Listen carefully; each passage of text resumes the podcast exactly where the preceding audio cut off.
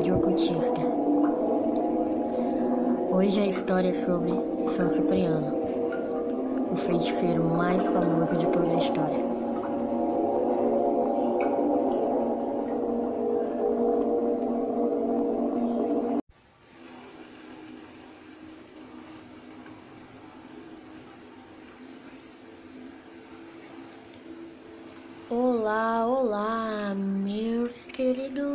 Magos e bruxas do OSO, como é que vocês estão?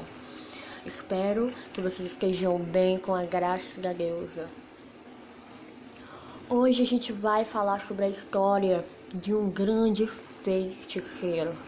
Uma história muito contada, uma história muito conhecida no meio do mundo oculto, no meio do ocultismo esse ser é muito conhecido. E se você nunca ouviu falar dele, hoje você vai ouvir. A história hoje que eu vou contar é de São Cipriano, o feiticeiro mais famoso de toda a história.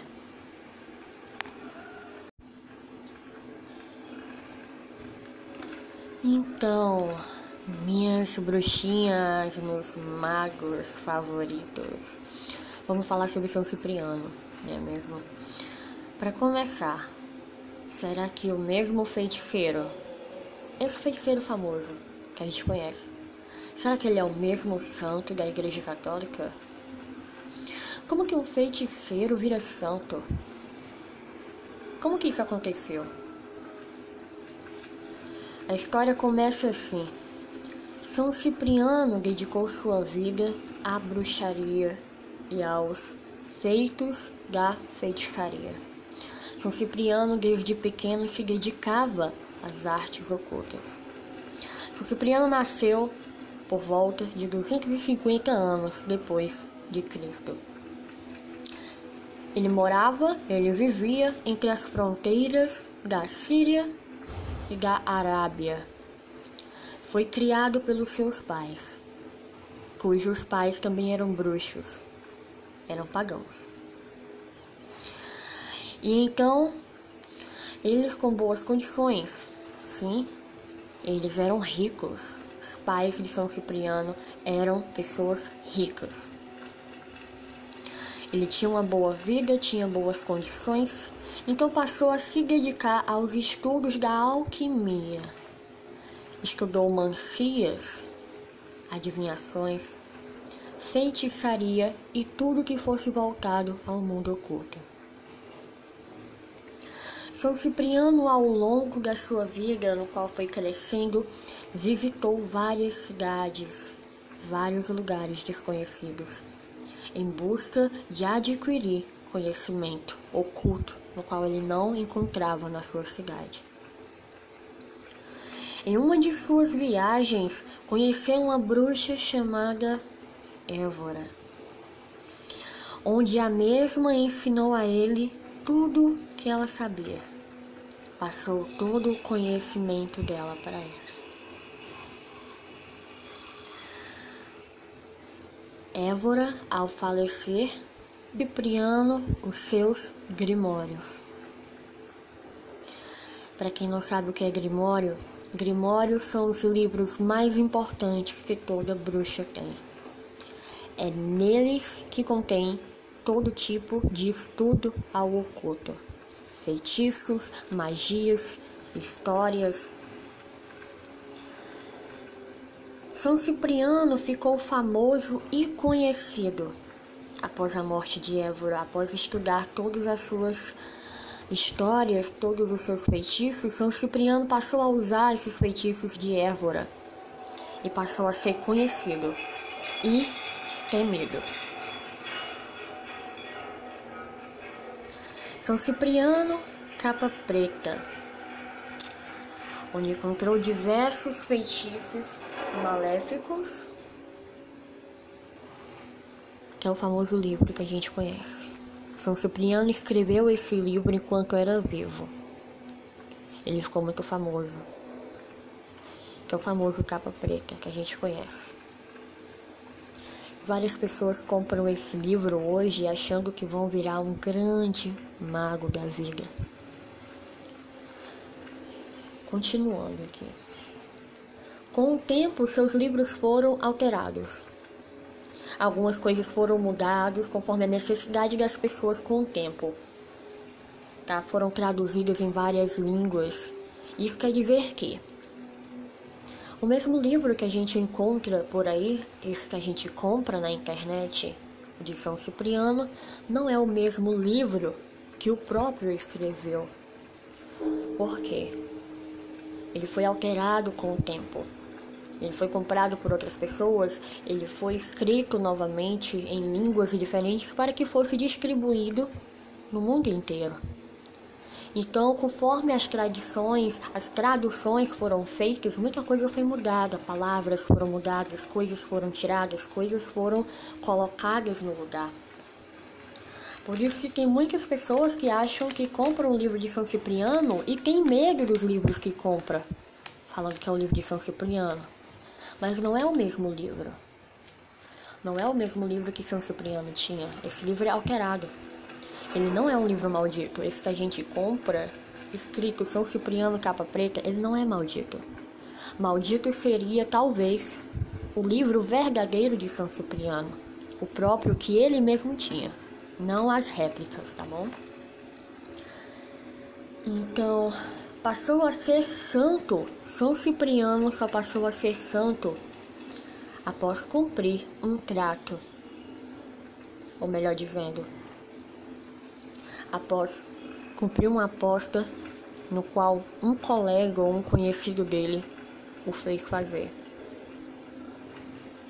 Dizem que um rapaz lhe ofertara um trato para que tirasse toda a bondade de uma moça que era virgem e devota a Deus.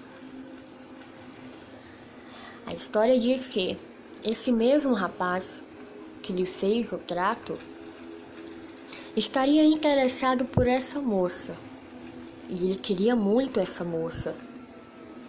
Só que essa garota, ela não tinha olhos para ninguém. Dizia ela que só tinha olhos para Deus.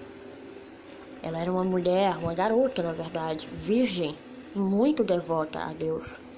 Ela só vivia de orações. Então, foi aí que São Cipriano passou a usar todas as suas magias e todos os seus feitiços. São Cipriano notou que nada estava dando resultado. Foi aí que ele começou a pesar um pouco nos feitiços, começou a fazer sacrifícios para que a moça pendesse essa sua fé e fosse atrás do tal rapaz. Mas por incrível que pareça, nada dava certo. Nenhum feitiço, nenhuma magia dava certo. A moça continuava a orar, a perseverar. Então,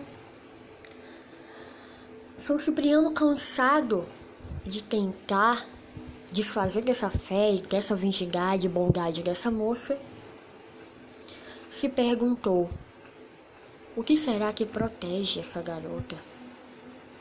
O que será que é tão forte que nenhum dos meus feitiços, nem o mais perigoso, nem o mais forte, consegue alcançar essa garota? Então São Cipriano resolveu visitar a garota. Chegando lá, deparou-se com ela a orar. Descobriu que a moça passava horas e horas orando a Deus e aos seus anjos. Então, São Cipriano ficou meio confuso. Diz umas histórias por aí que ele fez um pacto com Satanás para conseguir fama e grande poder, junto com as sabedorias que ele adquiriu de Évora. Então, numa tentativa, resolveu falar com a moça. Então ele falou com a moça. E a moça lhe confirmou que toda sua proteção vinha de Deus, o único Deus. Deus misericordioso. Daí então, São Cipriano pensou: quem é esse Deus tão poderoso, mais poderoso que Satanás, mais poderoso que o diabo? Quem é esse Deus? Ele se perguntou. Diz a história que no último dia da vida de São Cipriano, o diabo veio buscar ele por conta dos passos que ele havia feito. São Cipriano, com medo de ir ao inferno, rogou e implorou pelo nome de Deus.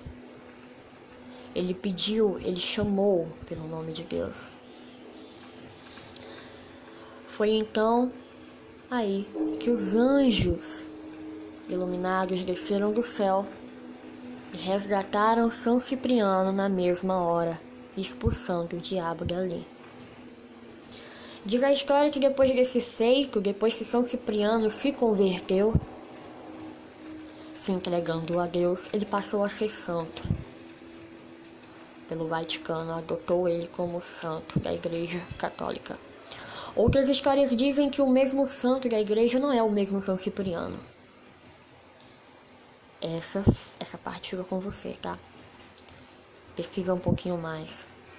Mas que aqui toda a história. Resumido, espero que você tenha gostado. Gostou de saber sobre esse feiticeiro? E você, queria ser um feiticeiro assim? Eu não queria, não. Mas fica até a próxima. Beijão pra vocês.